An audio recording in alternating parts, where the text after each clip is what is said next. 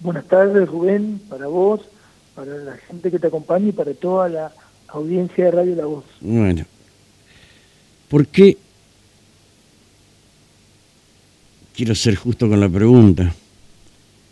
Echaste por tierra los argumentos de, de Mayer, y si por ahí te pido disculpas si me si por ahí algún digo algo improcedente y medio que lo hasta entiendo yo por ahí que escuché algunas partes de lo que me mandaba Guillermo que estaba ahí presente. Eh, decías que Mayer se había equivocado. Cuando la norma dice mira tengo un criterio distinto diferente pero directamente esto eh, pero más allá de eso es la facultad que vos tenés como juez. Y obviamente revocaste el fallo que él había dado por lo que vos decías era inaplicable en este caso el fallo COSI y tal vez sí era aplicable el caso Torres. Tengo la grabación de lo que decías, pero me gustaría que vos lo expreses, Elvio, con todo el afecto y el cariño que te tengo. Bueno, yo te agradezco mucho. Eh, efectivamente, tal cual como vos decís, eh, yo consideré, en base a varias razones eh, que vi, que en este caso el fallo COSI no era de aplicación. Eh, básicamente, en el fallo COSI, una de las cuestiones que destaca la Sala Penal del Superior Tribunal es que la defensa, desde el primer momento en el cual se vencieron los plazos de investigación, ya eh, estaban cuestionando ese, ese, ese, ese plazo excedido, como así también la falta del pedido de prórroga por parte del Ministerio Público Fiscal de ese, eh, de, digamos, de la prórroga de ese plazo. Por lo tanto, desde el primer momento, en ninguna ocasión consintió la defensa de Blasón Lorenzato el seguir, el continuar adelante con la investigación cosa que acá no ocurrió.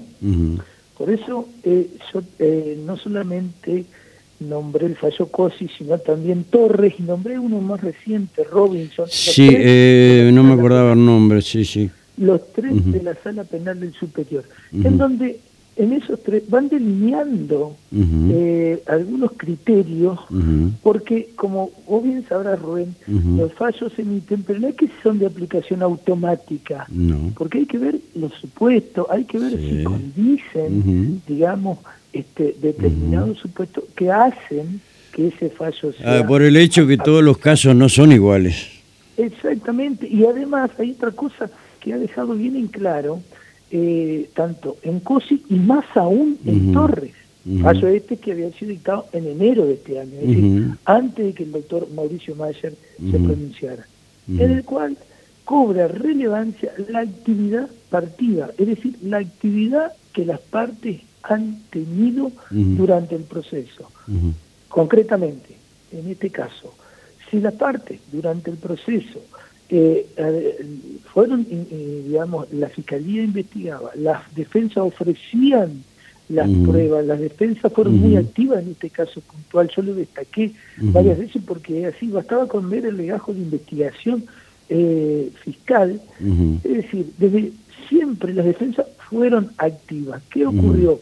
A medida que iba transcurriendo el, tiempo, a medida teniendo en cuenta también la copiosa eh, digamos, voluminosidad de prueba, como así también, eh, no solamente la copiosa voluminosidad en el sentido de eh, adquisición de prueba, material probatorio, sino también el análisis posterior probatorio, la defensa siempre, siempre fue muy activa.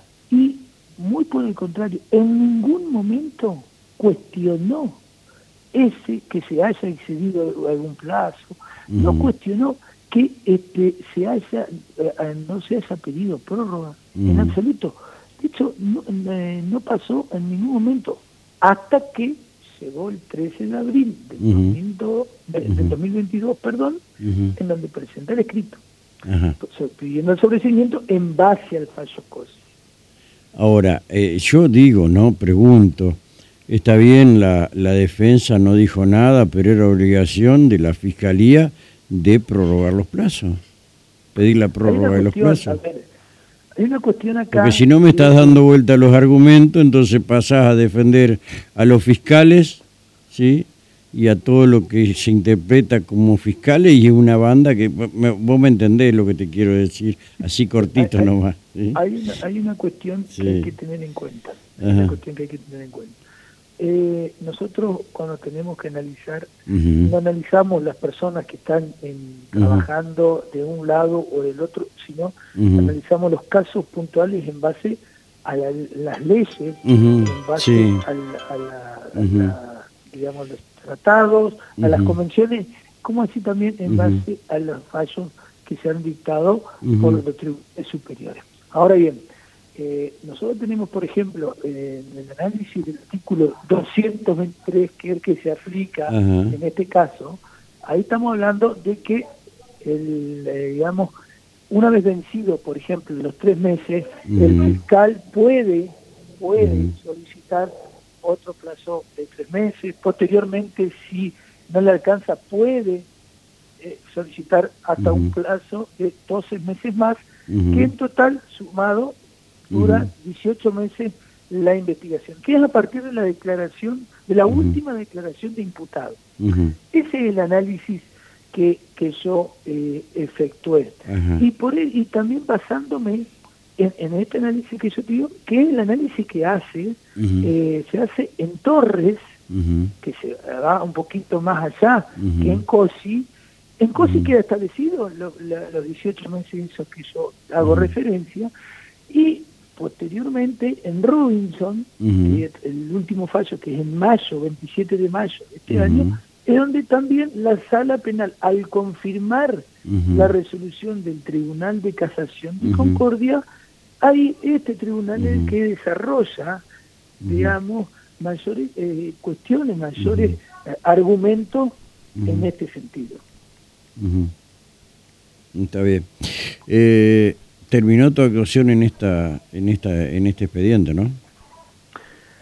En, este, en esta, en este legajo, lo que quedaría, entiendo yo, es que de acuerdo a lo que ha confirmado, lo, por lo menos lo que dijo eh, uno de los abogados defensores que van a recurrir, bueno, yo debería analizar después eh, si procede el recurso o no.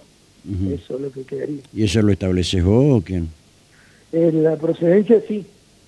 ¿Así? ¿Ah, mm. ¿Se puede entender que puede tener animosidad o no en conceder el recurso? No, no, no, no, no hay animosidad de ningún tipo. No, no, yo pregunto. Nosotros, nosotros los, los jueces lo que tenemos que hacer siempre cuando se interpone un recurso, que de hecho yo hoy este, en la audiencia lo, dije, en las dos, es eh, ver las condiciones de admisibilidad del mismo. Es decir, si es admisible o no. Si nosotros estimamos que el recurso es admisible, le damos tratamiento. Si estimamos que es inadmisible, lo rechazamos. ¿Y qué tiene que tener para ser considerado admisible? Bueno, eso tiene de acuerdo, digamos, a las pautas que eh, están enumeradas.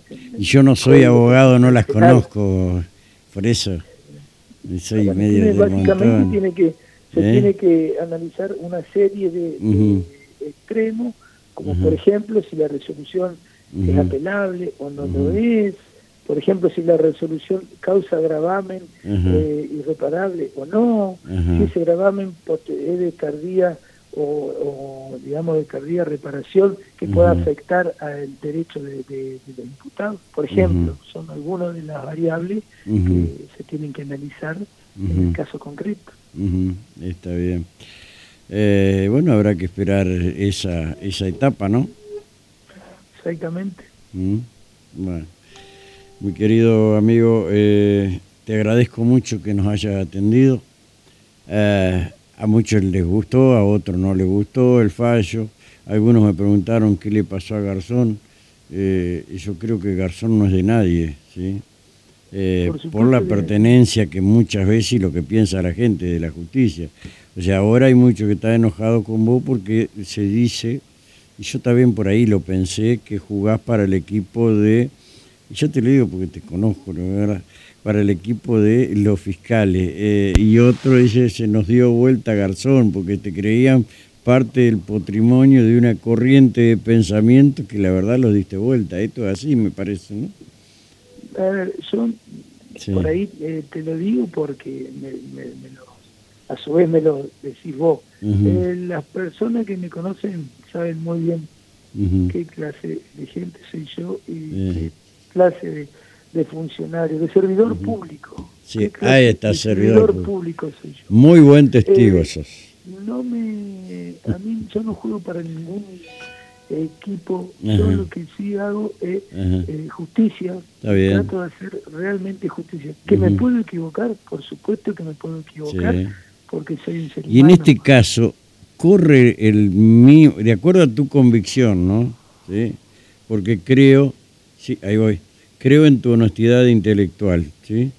Eh, ¿Hay alguna, eh, mm, algún margen de para, eh, para el error que haya eh, sido cometido? Ya voy, escribana. Yo, eh, a ver, está mal que yo lo diga, pero yo creo que estoy convencido que lo que hice se ajusta, digamos, no solamente a la ley, sino también a, la jurisprudencia, todo el análisis que dejé esbozado en la audiencia. Está bien. Y escuché, escuché, escuché parte que me mandaba Guillermo que estaba ahí. Mi querido amigo, gracias. te mando un fuerte abrazo. Bueno, muchas gracias. Saludos para vos y para toda la audiencia. Gracias, mi querido. Hasta luego, hasta luego. Escribana, buenas tardes. ¿Cómo le va? ¿Cómo está usted? Rubén y buenas tardes para todos. Bueno, eh, Escribana, por favor, ¿nos confirma el primer premio? Sí, el primer premio de este sorteo sartino de la tómbola de Entre